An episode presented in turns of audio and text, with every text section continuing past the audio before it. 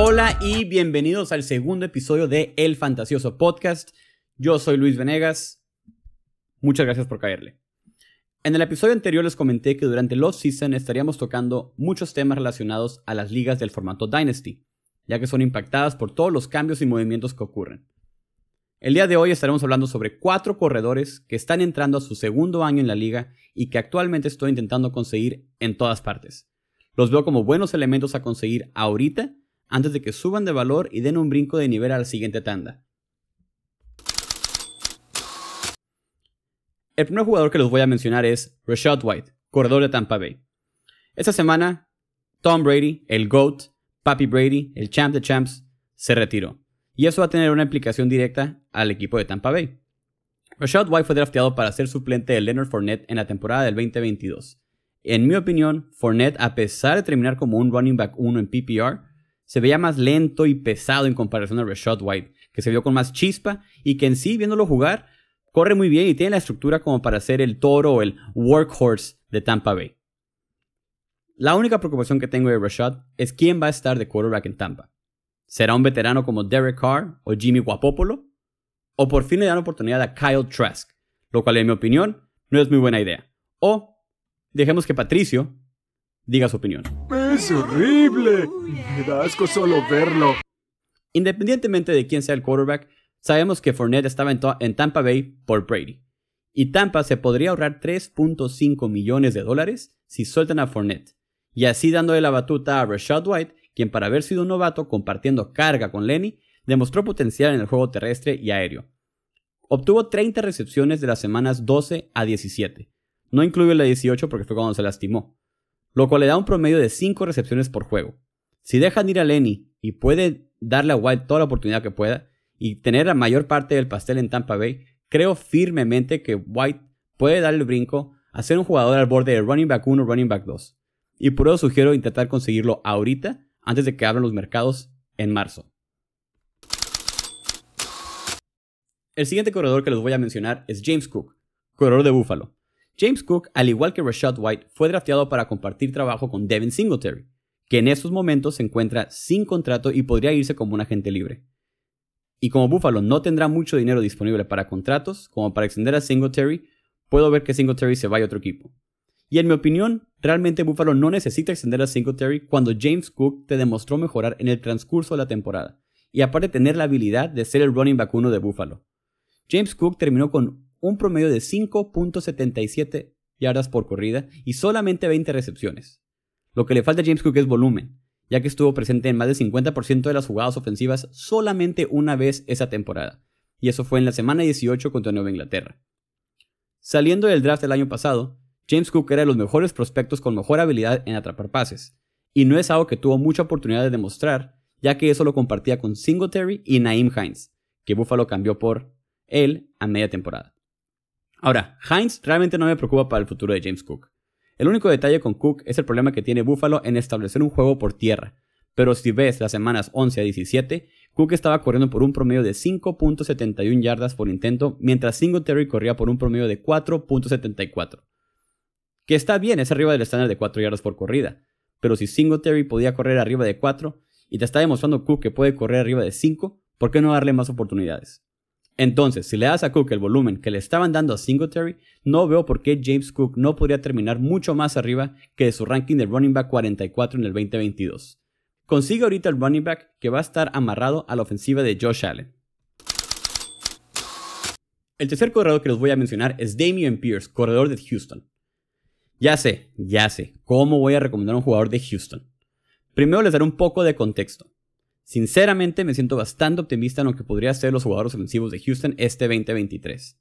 Esa semana anunciaron a su nuevo head coach, Demico Ryans, que es actualmente el jugador con más tackles o tacleadas en la historia de esa franquicia. Entonces, además de ser un jugador histórico para el equipo y que eso va a motivar a los jugadores, Demico viene de trabajar como coordinador defensivo de San Francisco, o San Pancho, como le vamos a decir en ese programa. Entonces, Ryans viene del árbol de Kyle Shanahan, quien es de las mejores mentes ofensivas en la liga. Houston actualmente tiene el segundo pick del draft del 2023 y lo más esperado es que vayan a ir por un quarterback estrella como Bryce Young de Alabama o CJ Stroud de Ohio State. Independientemente de quién sea, va a ser mejor que el experimento de Davis Mills.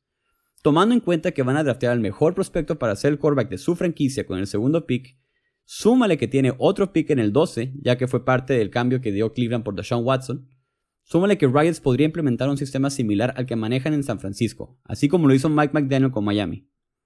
Tomando todo esto en cuenta, es la razón por la cual veo que Damian Pierce va a ser un jugador que si se mantiene sano, podría fácilmente brincar de nivel.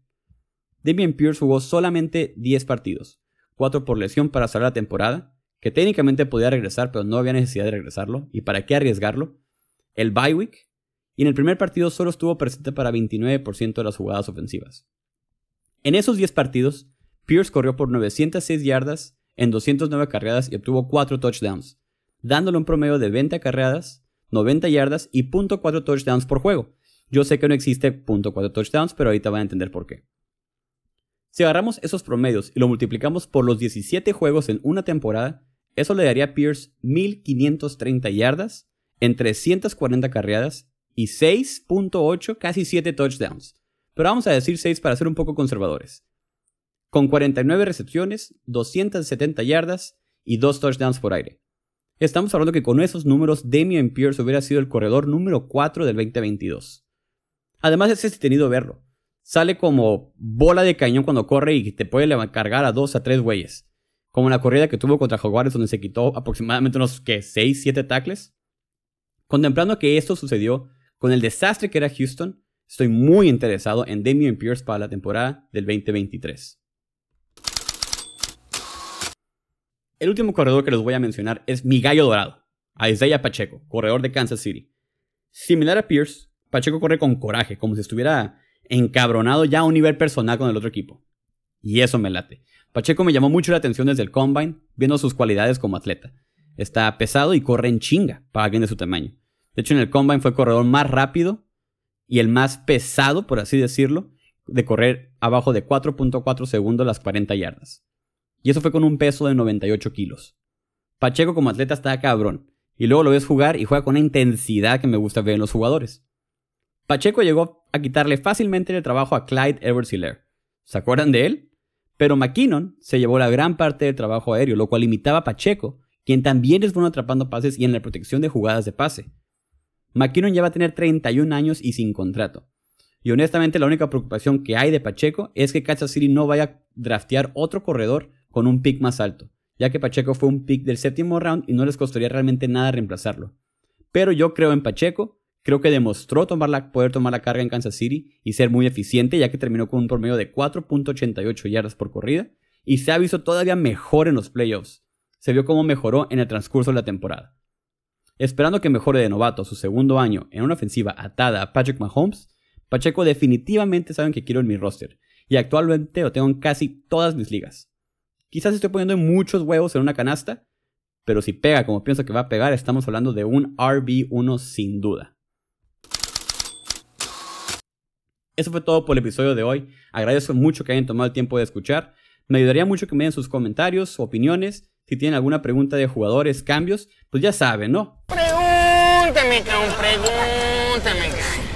Recuerden suscribirse al podcast donde sea que lo estén escuchando y seguirme en las páginas de Instagram, Twitter y TikTok me pueden encontrar como arroba fantasioso. Eso es arroba fantasioso. Muchas gracias y hasta la próxima.